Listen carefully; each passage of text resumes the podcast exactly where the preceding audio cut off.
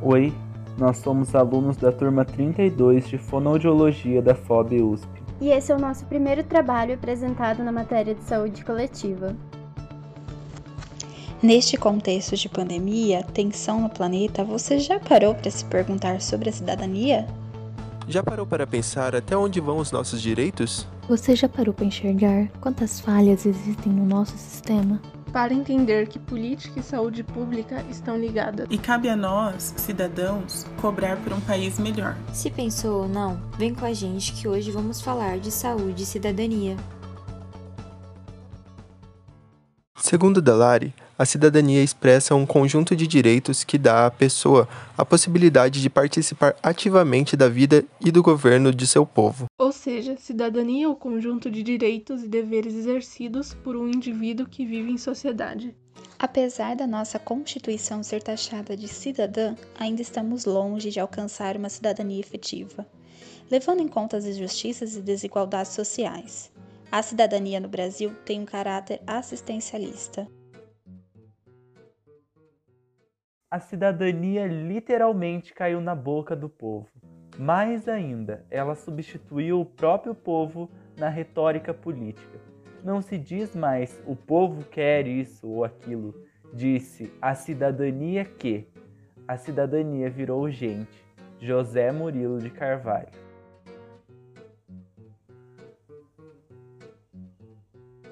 Depois do tal sobrevivência num geral. Acende, apaga tocha num pedaço de rocha perdido no espaço sideral. Depois do fim. Segundo a Constituição Federal, saúde é um direito de todos e dever do Estado, garantindo mediante políticas sociais e econômicas que visem a redução do risco de doenças e de outros agravos. Mas sabemos que nem todos têm acesso à saúde. No Brasil, são 153 mil mortes por ano por causa de atendimento médico de má qualidade e 51 mil por falta de acesso ao atendimento de saúde. Estima-se que o número total de mortes nos países de baixa e média renda seja cinco vezes maior que as mortes globais anuais por HIV e três vezes maior que as mortes por diabetes de cuidados de baixa qualidade.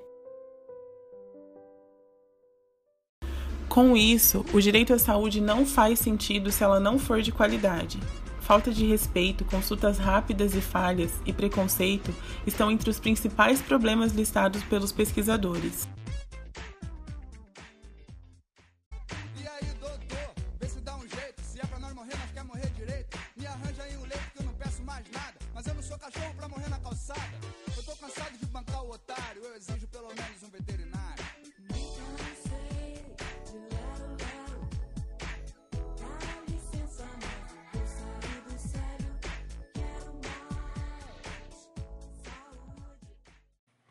Ao olhar a Constituição Federal que rege o nosso país, vemos que a saúde é um direito reconhecido e legitimado.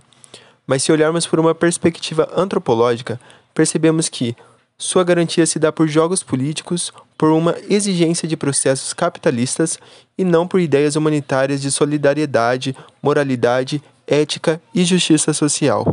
Olhando por esse lado, é mais fácil entender os motivos que levam a sociedade a vivenciar situações que ferem os determinantes e condicionantes de sua saúde. Ao viver e aceitar situações que os impedem, permite que seja violada sua cidadania, muitas vezes por ingenuidade. Mesmo que as pessoas percebam que a condição social na qual estão inseridas não é justa, elas se encontram submersas em uma normatização em que essa situação é considerada normal.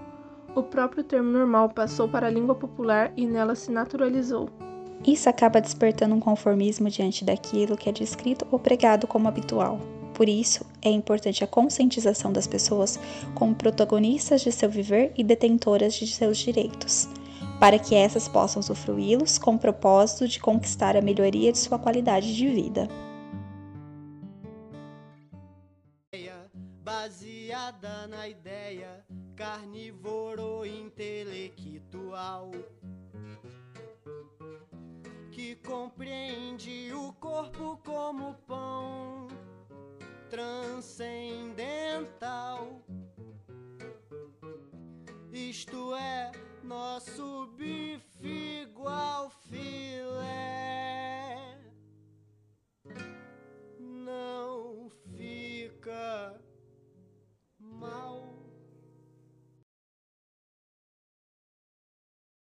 Estar consciente dos seus direitos, dentre eles o de ter saúde, disponibiliza às pessoas condições para buscá-lo, exigindo do Estado a elaboração e implantação de políticas sociais e econômicas para o bem-estar da população. Para nós modificarmos a situação em que estamos, é necessária a iniciativa política e reflexiva de todos, em um movimento mútuo de respeito aos direitos e deveres essenciais para a cidadania. Vale destacar que os profissionais da saúde têm um papel muito importante na orientação da população sobre os seus direitos e deveres, contribuindo assim para a construção de sujeitos sociais, políticos, críticos e reflexivos. Dessa forma, no cenário atual, não basta colocar a culpa no Estado é preciso o fortalecimento da participação popular, a fim de preservar o exercício da cidadania. Nós, os marujos cansados, em tempestade ou brisa suave, somos tentados a deixar a questão de lado. Somos inevitavelmente conduzidos a abraçar este lado da realidade que é parte e não todo. Pois o erro dos filósofos foi este mesmo Pensar que aqui é sombra e o outro lado real. Erraram, pois a realidade aqui é parte de outra parte, do outro lado. Partes que juntas fazem todo. O que vemos não são sombras, mas ecos, resquícios de um mundo que era, é e se foi. O que vemos são lampejos da grande beleza, embrulhada em alegria e tristeza. E assim, Dentro de todo ser que vive deste lado do trovão, o anseio é real. Desejamos respirar o ar de um novo lar e avistar outras colinas que conspirariam contra o que já vimos de todas as paisagens conhecidas. O que vemos é parte, é um eco, é um lampejo do todo. Pois o todo, olho ainda não viu, ouvido ainda não ouviu e coração ainda não sentiu.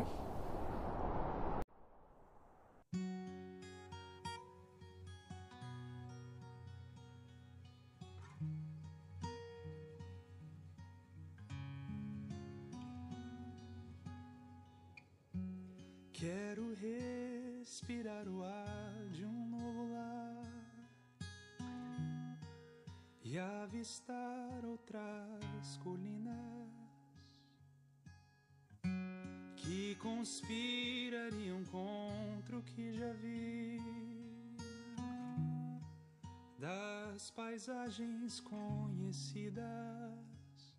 Esse foi um podcast apresentado por Horávio Batista Rodrigues, Fernanda Bertontini de Andrade, Samila Cardoso, Franciele Paula Secchi, Giovanna Ayane Hessler, Beatriz Matias, Tatiane Thaís Andrade de Almeida e Josué Vasconcelos Miranda.